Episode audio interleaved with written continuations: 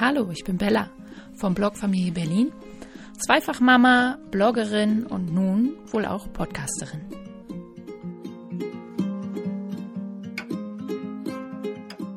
Auf meinem Blog dreht sich alles um Kinder, Gedanken einer Mama, Familienleben und das alltägliche Chaos, das manchmal schön, aber auch manchmal ganz schön anstrengend sein kann.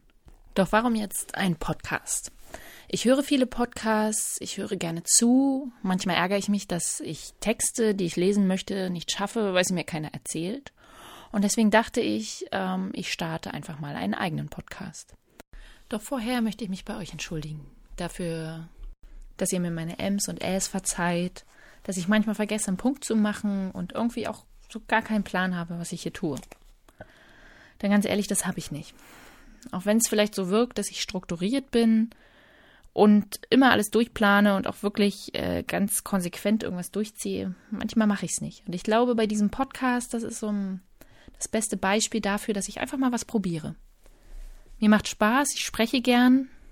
Ich spreche gerade zum ersten Mal in ein Mikro. Und ich glaube, meine Tochter gegenüber im Kinderzimmer, die denkt, die Mutter hat einen Knall. Was redet die da? Tja, Kind, wenn du das hier irgendwann in ganz vielen Jahren hörst, Mutti spricht in Mikro und macht ihren ersten Podcast. Um mir nicht komplett neue Inhalte auszudenken, weil ich glaube, das würde mich jetzt überfordern, dachte ich mir, ähm, ich zeige euch meine beliebtesten Texte 2017. Denn fünf Texte von denen, die ich geschrieben habe, sind mit Abstand die meistgelesensten Texte. Unabhängig davon, dass es auch zwei, drei Rezepte gibt oder andere Texte, die äh, sehr, sehr gut geklickt werden und gesucht werden, wie zum Beispiel eine Review über einen Kinderwagen oder eben äh, Rezepte für Babys und für die Familie. Aber mal ganz ehrlich, ich lese euch keine Rezepte vor und ich lese euch auch keine Review für einen Kinderwagen vor, denn das, glaube ich, möchte niemand hören. Und deswegen gibt es hier wirklich nur emotionale Texte, die aus direkt aus dem Bauch, aus dem Herzen kommen in denen ich meine Gedanken über bestimmte Sachen aufgeschrieben habe, die nicht immer nur positiv sind. Von nun an wird es mehr Texte geben, die ich euch einlese und die ihr zu Beginn des Blogbeitrags lesen könnt und die daraus auch einen kleinen Podcast ergeben. Bald wird es auch exklusive Inhalte geben. Ich habe schon so ein paar Ideen, aber das kostet Zeit. Ich muss erst gucken, ob das so klappt und ähm, muss natürlich auch schauen, dass ich mich bei iTunes äh, registriere und meinen Podcast dort anbiete, muss alles in den Blog einbinden und das dauert und kostet Zeit und der Tag hat ja leider nur 24 Stunden. Darüber sollte ich vielleicht auch mal einen Podcast machen, was man so alles in 24 Stunden schaffen kann. Und so starte ich mit einem Text, der eigentlich schon 2016 äh, geschrieben wurde, aber 2017 immer noch äh, unter den Top 5 war. In dem geht es um Abstriche einer Mama. Um genau zu sein, um Abstriche von mir, die ich in einer Zeit gemacht habe, als ich viel mit beiden Kindern alleine war. Beide Kinder haben ja einen relativ geringen Altersabstand, also zwei Jahre finde ich schon sehr klein. Und mein Mann ist oft nicht da und so war ich häufig an meinen Grenzen. Jedenfalls äh, war ich häufig mit den Kindern alleine oder bin es noch heute. Aber ähm, damals zu einer Zeit, als das Baby noch sehr, sehr klein war und auch die große, die damals ja auch knapp zweieinhalb war, war es einfach eine anstrengende Zeit. Ich war fertig und wollte eigentlich alles, was ich nicht hatte. Ich wollte raus, ich wollte Freizeit, ich wollte schlafen, ich wollte in Ruhe essen. Alles, was ich nicht hatte, wollte ich und alles, was ich hatte, war irgendwie doof. Oder vielleicht auch nicht, denn so doof ist es eigentlich gar nicht.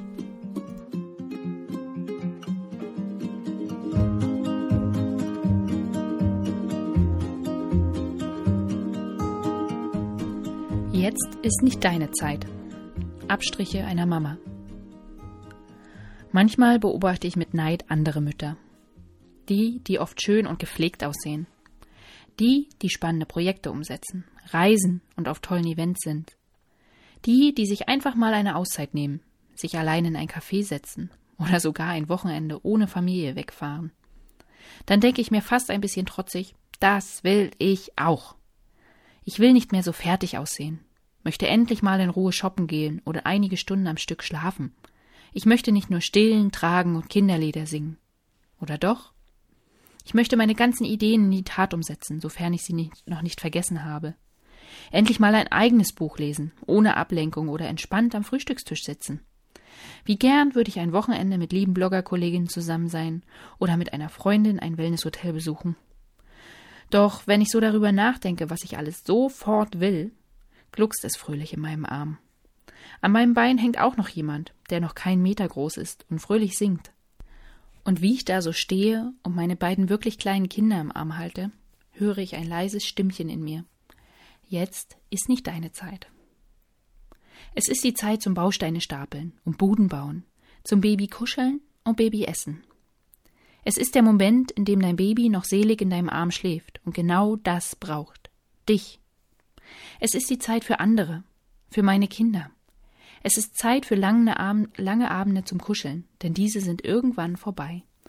Zeit für drei Bücher vor dem Einschlafen und vielleicht doch noch einen Kuss, bevor das Licht ausgeht? Jetzt ist nicht meine Zeit, jetzt sind meine Kinder dran. Es ist ihre Zeit, die sonst nie wiederkommt. Denn sie sind klein, sie brauchen mich im Hier und Jetzt. Irgendwann sind sie groß und brauchen mich nicht mehr. Sie bereisen die Welt und planen ihr Leben. Doch solange ich noch ihr Mittelpunkt bin, der so wichtig ist, ist es meine Zeit mit ihnen. Es ist nicht meine eigene Zeit oder die einer ordentlichen Wohnung. Es ist nicht die Zeit für das perfekte Aussehen und die steile, schnelle Karriere. Es ist noch nicht die Zeit für einen aufregenden New York-Trip. Jetzt ist Zeit für Spuckeflecken auf der Schulter und Augenringe, für Lachfältchen und strahlende Augen. Zeit für Wäscheberge und einen ungewollten Sandkasten im Flur. Für Handabdrücke an der Wand und Milch auf dem Fußboden. Und ja, es ist auch die Zeit der schlaflosen Nächte, der vielen Sorgen um die Kinder, der vielen Fragen. Was kommt? Was wird aus ihnen? Und wo wollen sie hin? Und wenn sich diese Antworten langsam formen und ihre tapsigen Schritte nach und nach sicherer werden, ihre Worte klarer und ihre Wünsche bewusst, dann weiß ich, dass auch meine Zeit wiederkommen wird. Denn irgendwann brauchen sie mich nicht mehr 24-7.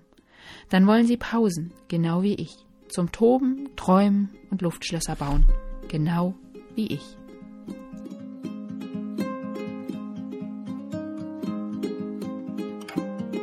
Kennt ihr das Gefühl, wenn ihr irgendwie ja nicht, also ihr seid nicht zufrieden und eigentlich habt ihr gar keinen Grund, nicht zufrieden zu sein. so ging es mir damals. Und dieser Gedanke, dass meine Kinder nur jetzt so klein sind und wir nur jetzt diese wirklich innige Zeit miteinander haben, der hat mir sehr geholfen über diese Zeit hinweg, wo ich eigentlich, also wo das, was ich wollte, wenig existent war. Der nächste Text ist mit Abstand der meistgelesenste Text auf dem Blog. Also der führt die Hitliste ganz oben an und ich kann mir auch sehr gut vorstellen, warum. Denn in diesem Text geht es um meine beiden Kinder. Meine große und meine kleine, die verschiedener nicht sein können. Die eine ist leise, zurückhaltend, vorsichtig. Die andere ist laut, doll. Ich nenne sie immer mein Rumpel.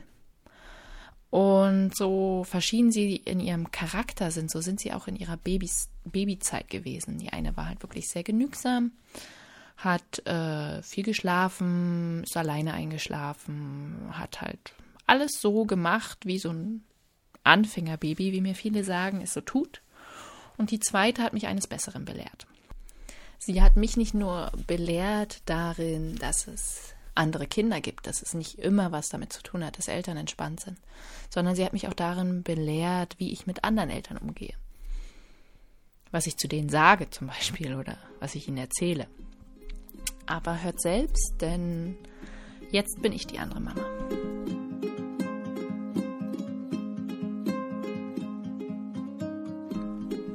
Jetzt bin ich diese andere Mama. Krabbelgruppen sind immer wieder ein Phänomen. Mütter und selten auch Väter gehen dorthin, um mit anderen Eltern in Kontakt zu kommen und im Zweifel auch den Babys Kontakt miteinander zu ermöglichen. Schon bei der Großen fiel mir auf, dass diese Gruppenkonstellation kurios ist, denn die Menschen darin sind sehr verschieden. Es gibt die ruhigen, die lauten, die dicken, die dünnen, die unbeschwerten, die sorgenvollen. Und so bunt und verschieden alle dort sind, so eint uns vordergründig eben nur eines unsere Kinder. Wir sind alle Eltern. Nun könnte man meinen, dass diese Gemeinsamkeit auch für mehr Gemeinsamkeiten zwischen den Eltern sorgen muss. Tut sie, bis zu einem gewissen Grad. Doch so verschieden die Eltern sind, so verschieden sind auch die Kinder. Mein Baby schläft von 19 bis 7 Uhr. Die Babsi ist alles, was man ihr gibt. Oft zwei Gläschen. Oh, ja, er schläft abends alleine ein. Ich lege ihn in sein Bett und dann habe ich frei. Diese Sätze fallen in der Krabbelgruppe, denn ja, es gibt Babys, die essen und Kinder, die viel und gut schlafen. Und ja, diese Sätze spiegeln auch mich wieder. Vor drei Jahren. Mit der Großen hatte ich ein unkompliziertes Baby. Sie schlief viel und gut, sie aß früh und alles, was sie bekam. Sie war nicht wählerisch und hatte Spaß beim Essen. Sie wollte schon früh nicht mehr gestillt werden, und es reichte ihr zu kuscheln. Sie schlief abends schnell ein und wachte morgens fröhlich auf. Wenn ich diese Sätze nun lese, glaube ich es selbst kaum. So kann ein Baby sein? Gerücht. Ich sagte diese Sätze auch und dachte mir nichts dabei. Das Baby ist einfach nichts, egal wann und was ich ihr anbiete. Der Karl wacht stündlich auf und kann sich nur an der Brust beruhigen. Einen Nuckel nimmt er nicht. Ich bin so müde und fertig. Diese Sätze fielen damals auch in der Krabbelgruppe von einer anderen Mama. Und alles, was ich damals dachte, war Oh Mann. Mir tat die Mutter leid, die offensichtlich fertig war. Doch auf der anderen Seite konnte ich nicht verstehen, dass es sowas gibt. Schließlich hat es doch mit dem Umgang der Eltern mit dem Kind zu tun. Wenn man ihnen ein gutes Vorbild ist, sie in die Mahlzeiten mit einbindet und teilhaben lässt und ihnen immer nachts Sicherheit und Geborgenheit gibt, dann regelt sich doch das alles von allein. Entspannte Eltern, entspannte Kinder und so. Das dachte ich damals wirklich. Ich mit meinem entspannten Baby, meinem ausgeschlafenen Ich und meiner unbedarfen Einstellung. Und jetzt? Jetzt bin ich diese andere Mama. Ich höre jetzt die Sätze der Mütter, deren Babys schlafen und essen und denke, genießt es. Ich bin diejenige, die mit wenigen anderen Müttern um den Award der tiefsten Augenringe konkurriert. Ich bin die Mama, die vor Müdigkeit kaum noch gerade auslaufen kann und sich fragt, ob ihr Baby jemals mehr zu sich nehmen möchte als Muttermilch. Vorbei sind meine mitfühlenden Blicke auf andere Mütter, deren Babys nicht schlafen, nicht essen und keinen Nuckel nehmen. Denn ich bin eine von ihnen.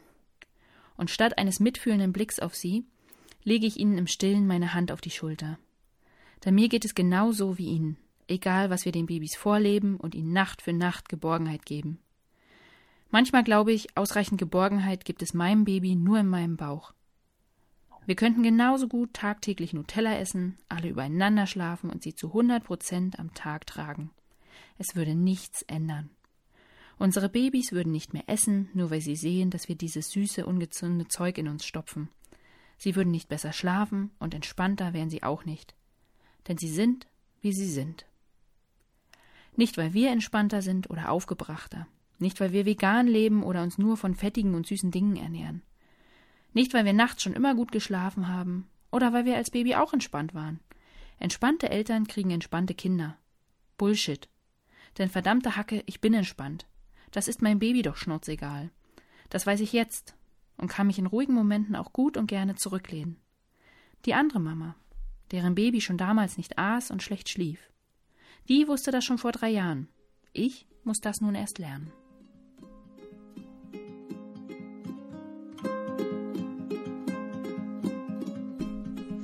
Und müsst ihr auch so ein bisschen lachen?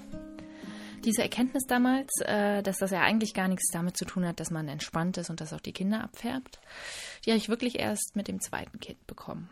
In der ersten Babyzeit mit der großen dachte ich, tja, selbst schuld, dass eure Kinder so sind, wie sie sind. Wenn ihr anders wärt, die Kinder es auch. Und ja, ich schäme mich auch dafür. Also diese Gedanken, ich habe sie nie so richtig laut geäußert, aber dennoch habe ich versucht, wenn mich jemand gefragt hat, warum manche Dinge so sind mit meinem großen Kind, das auf mich zurückzuführen. Und eigentlich ist das auch ganz schön egoistisch. Oder arrogant, vielleicht beides. Jedenfalls tut es äh, gut, nun auch die andere Seite zu kennen, denn ich weiß, ich bin nicht perfekt. Aber manchmal muss man die Sachen eben auch nochmal spüren. Und nur weil mein Kind, mein zweites Kind, so fordernd und doch sehr willensstark ist, heißt es ja nicht, dass ich schlecht bin oder sie, sondern wir sind halt einfach nur beide ähm, anders miteinander. Und das finde ich ist auch ganz gut so. Der nächste Text ist sehr emotional. Ja, es geht noch emotionaler. Denn es geht um Kinderwunsch. Und das ist sowieso schon immer ein heikles Thema. Also nicht nur öffentlich, sondern auch privat, denn äh, gerade Paare diskutieren darüber ja gerne und viel. Aber ab wann ist so ein Kinderwunsch eigentlich abgeschlossen? Weil ich meine, ich habe ja schließlich schon zwei Kinder und muss denn da wirklich noch ein drittes her oder reicht's nicht? Was siegt? Die rationalen Argumente, die Fakten oder Emotion, Liebe? Wer oder was entscheidet am Ende, wann der Kinderwunsch wirklich abgeschlossen ist oder ob da nicht doch noch jemand fehlt in der Familie und uns komplett machen soll.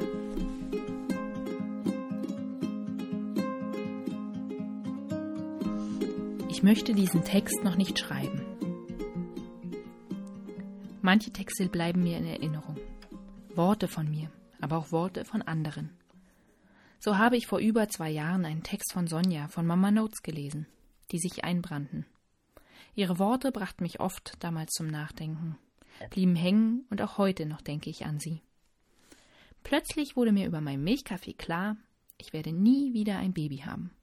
Ich werde nie wieder schwanger sein. Nie wieder dieser pralle Bauch, der stolz und riesig sein darf, an dem nicht schwabbelt und der Leben spendet. Nie wieder diese Ausnahmesituation. Nie wieder schwanger. Diese Erkenntnis und die Akzeptanz dieser Entscheidung stelle ich mir schwer vor. Ich merkte in Sonjas Worten, dass sie lange bis zu diesem Punkt brauchte. Ich selbst haderte damals, denn Herr Berlin wollte kein zweites Kind. Dass wir nun eines haben, wissen alle. Und das ist auch gut so. Aber was ist mit einem dritten? Ich hing damals lange an diesem Text, fragte mich, ob ich nochmals die ersten Tritte spüren werde, dieses leise Flattern. Ich tat es. Ich spürte die ersten Stupser bis hin zu festen Tritten in die Rippen. Jeden Tag merkte ich dadurch, bald sind wir einer mehr. Bald habe ich zwei Kinder. Aber was ist mit einem dritten? Während uns schon kurz nach der Geburt die Frage nach weiteren Kindern gestellt wurde, war in meinem Kopf noch nicht einmal angekommen, dass wir nun zwei Kinder haben. Zwei Menschen, die uns brauchen, die uns zu einer größeren Familie machen und noch ein bisschen mehr mit Stolz erfüllen. Aber was ist mit einem dritten? Ich sehe förmlich Herr Berlins Augen, wenn er diesen Text liest, wie sie größer werden und sein Kopf fast unmerklich von links nach rechts geht. Nein, will er mir sagen und sich dagegen wehren. Zwei sind doch genug, denn wir haben jeder nur zwei Hände. Wir brauchen wieder Schlaf und ein etwas Paarzeit wäre auch nicht schlecht. Zwei Kinder reichen uns, sie sind gesund und toll. Aber was ist mit einem dritten? Ich war nun schon zweimal schwanger. Reicht das nicht? Ich hatte erste Tritte, erste Lächeln, erste Schritte. Zweimal. Ob mir das reicht, das weiß ich nicht. Schließlich könnte ich sie nochmals haben, wollen, kriegen. Denn jeder Tritt ist einmalig, jedes Lächeln besonders und jeder Schritt individuell. Ob der erste oder der dritte. Ich glaube, als Frau kann man diese Entscheidung nicht rational treffen. Ich kann es zumindest nicht. So vieles spräche dagegen und nichts dafür außer die Liebe. Da sind die Geschichten anderer Mütter und ihrer Sternenkinder, die nachhingen. Da ist die Wohnung, die dann wohl endgültig zu klein wäre, und das Geld, was irgendwann vielleicht nicht mehr reicht. Und wie soll man all diese Kinder nur transportieren? Ich kenne sie alle, diese Argumente dagegen. Mein Kopf nickt bei jedem Einzelnen. Meine Augenringe bestärken ihn, doch mein müdes Ich stimmt ihnen nicht zu und schüttelt heftig den Kopf. Denn mein Herz, das stemmt sich gegen die Rippen und wehrt sich kämpferisch. Es ruft so laut es geht. Ich bin riesig. Ich habe Platz für Kinder, die ich alle lieben kann. Aber was ist mit einem dritten? Ich weiß es nicht. Ich möchte diesen Text noch nicht schreiben.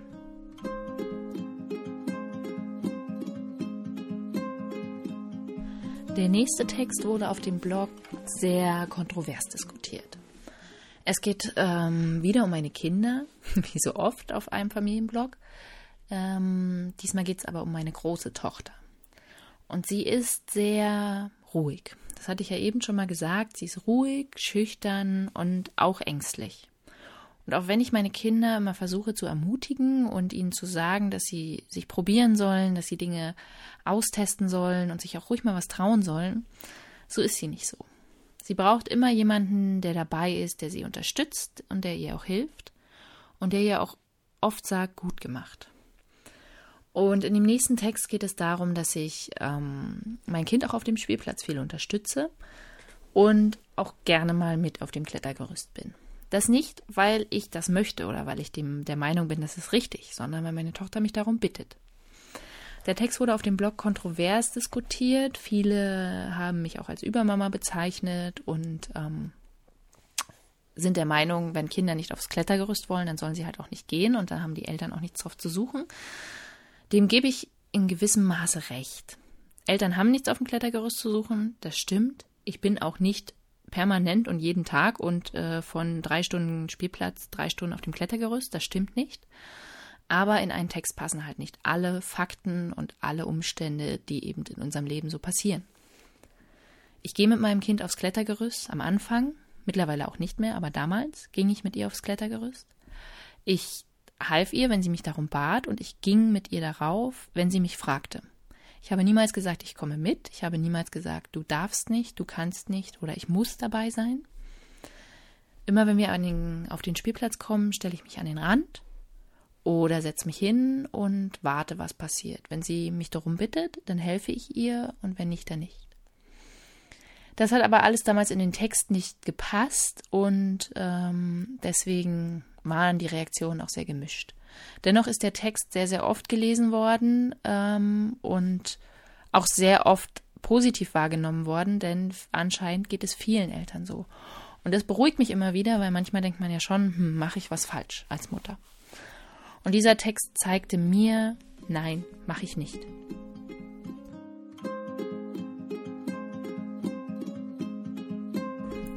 Eltern auf dem Spielplatz. Ich bin die Mama auf dem Klettergerüst. Erinnert ihr euch noch an die Momente und Gedanken, bevor ihr Kinder hattet? Die Meinungen, Pläne, Vorsätze? Eine meiner Meinungen anno 2014. Immer diese Eltern auf dem Spielplatz. Mittendrin statt nur dabei. Reden auf ihre Kinder ein, stehen wachend daneben und geben ihnen vor, was sie können sollten oder bitte noch nicht. Wie sollen diese Kinder entdecken, testen und lernen?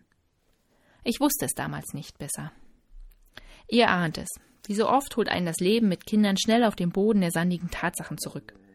Die volle Breitseite Realität spürt man doch erst, wenn die Kinder da sind und man nach und nach seinen kinderlosen Meinungen hinterherwinkt. Denn so sehr ich früher nur die Eltern beobachtet habe, so schaue ich heute auch auf die Kinder. Ist es zu übermütig und kennt per se keine Grenzen, und seien sie drei Meter hoch? Ist das Kind vorsichtig und braucht einen bestätigenden Blick auf Mama? Oder ist dieses Kind sogar so ängstlich, dass stets jemand dabei sein muss, der vor oder mitmacht. Ohne diesen jemand das Kind nur am Rand des Spielplatzes stehen würde, innerlich zerrissen zwischen dem Willen zu spielen und der Angst zu fallen. So wie meines.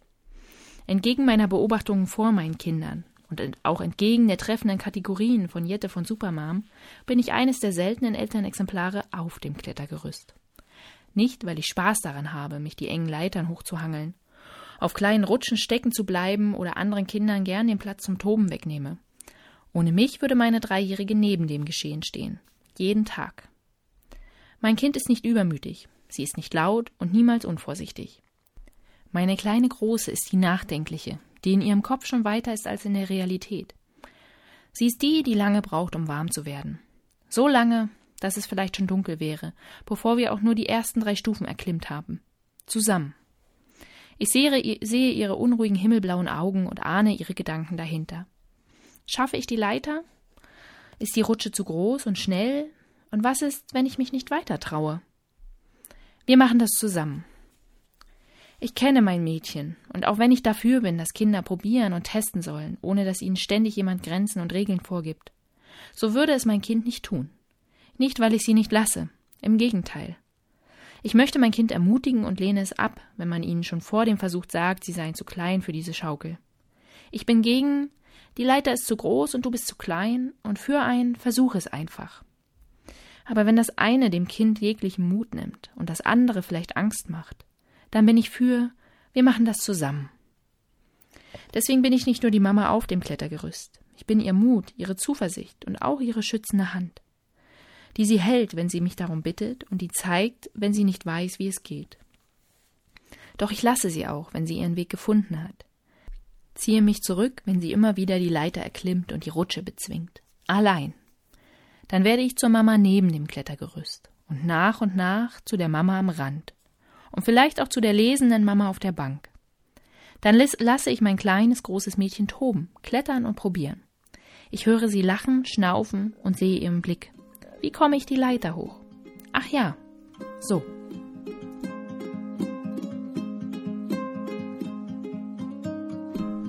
Ich lese diese Texte übrigens eins zu eins vor, so wie sie auf dem Blog sind. Also ähm, deswegen verändere ich jetzt keinen Inhalt und habe es einleitend gesagt. Und ähm, ich weiß, man hört, dass ich lese. Vielleicht wird es irgendwann besser. Aber dennoch äh, glaube ich, dass der Text sehr, sehr wichtig ist für viele Eltern und auch für mich damals war. Denn auch heute wird er noch oft gesucht, denn anscheinend haben viele Kinder Angst auf dem Klettergerüst und brauchen die Hilfe ihrer Eltern. Und ich finde, wenn man, wenn jemand einen um Hilfe bittet, ist es nicht äh, schlimm, wenn man diese Hilfe gibt, beziehungsweise auch wenn das Kind die Hilfe annimmt. Der folgende und letzte Text rührt ein bisschen aus einem Kindheitstrauma von mir. Nun mag Trauma das falsche Wort sein und sich etwas überdramatisch anhören, aber dennoch weiß ich, dass ich als Kind viel darüber nachgedacht habe und auch mich oft innerlich dagegen gewehrt habe. Äußerlich leider nicht, denn ich glaube, ich wusste damals gar nicht, dass man sich gegen irgendwelche Dinge wehren kann oder dass man Dinge sagen kann, wenn man sie nicht möchte. Nun seid ihr sicherlich gespannt, was ich jetzt meine. Ich glaube, ich habe den Spannungsbogen ganz gut aufgezogen. Es klingt dramatischer, als es ist, denn es geht um den Kuss. Damit meine ich keinen Liebeskuss, sondern den Kuss auf die Wange oder ja doch, nee, nicht auf den Mund, auf die Wange bei Verwandten. Was macht man, wenn Oma, Opa, Großtante, entfernter Nachbar, Großcousin sagt, nu gib mir doch mal einen Kuss, ich bin doch Familie was sollen eure Kinder da tun?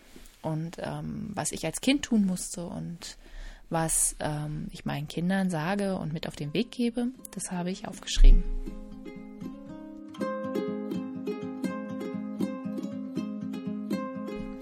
Gib der Tante einen Kuss. Über Grenzen und Intimität.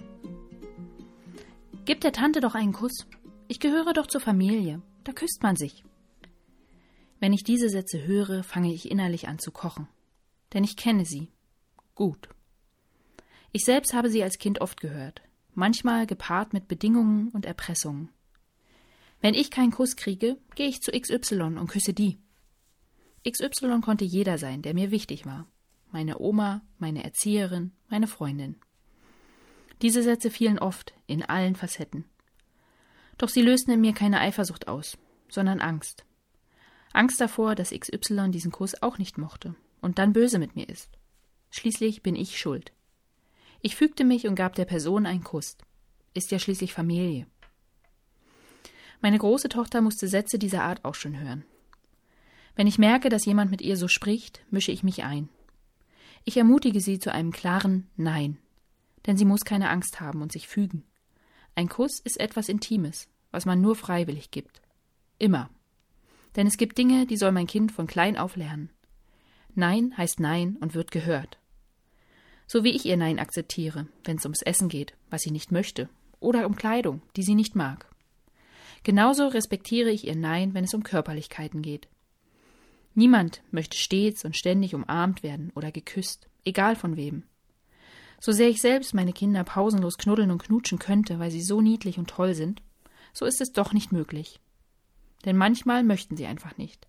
Dann stoßen sie mich weg, drehen sich um oder gehen fort. Das ist okay, denn ein Kuss ist etwas Intimes und intim sein muss man wollen.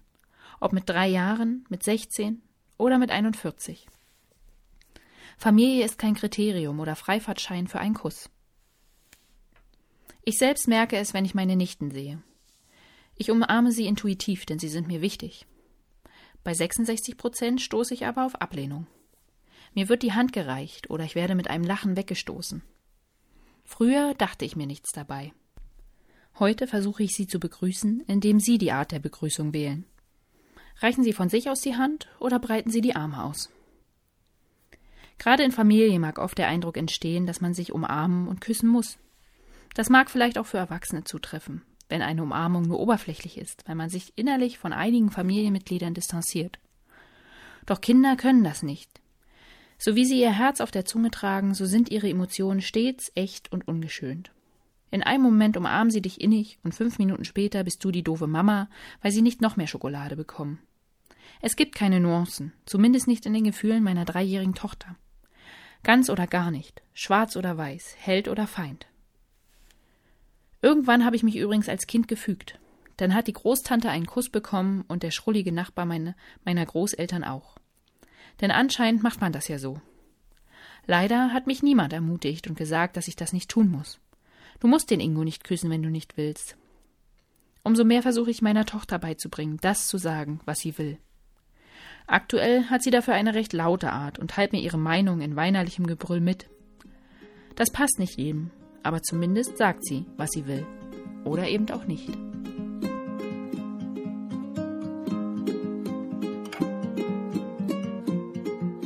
Und im Sinne des letzten Textes verabschiede ich mich nicht mit einem Kuss von euch, denn das wäre, glaube ich, zu viel. Wir haben uns zum ersten Mal gehört. Ihr wisst jetzt, welche Stimme hinter Bella vom Blog Familie Berlin steht, wie sie sich anhört, welche Macken sie in ihrer Sprache so hat und ähm, ja, dass sie öfter mal laut denkt und wahrscheinlich auch so ein paar Gedankengänge falsch gehen, aber egal.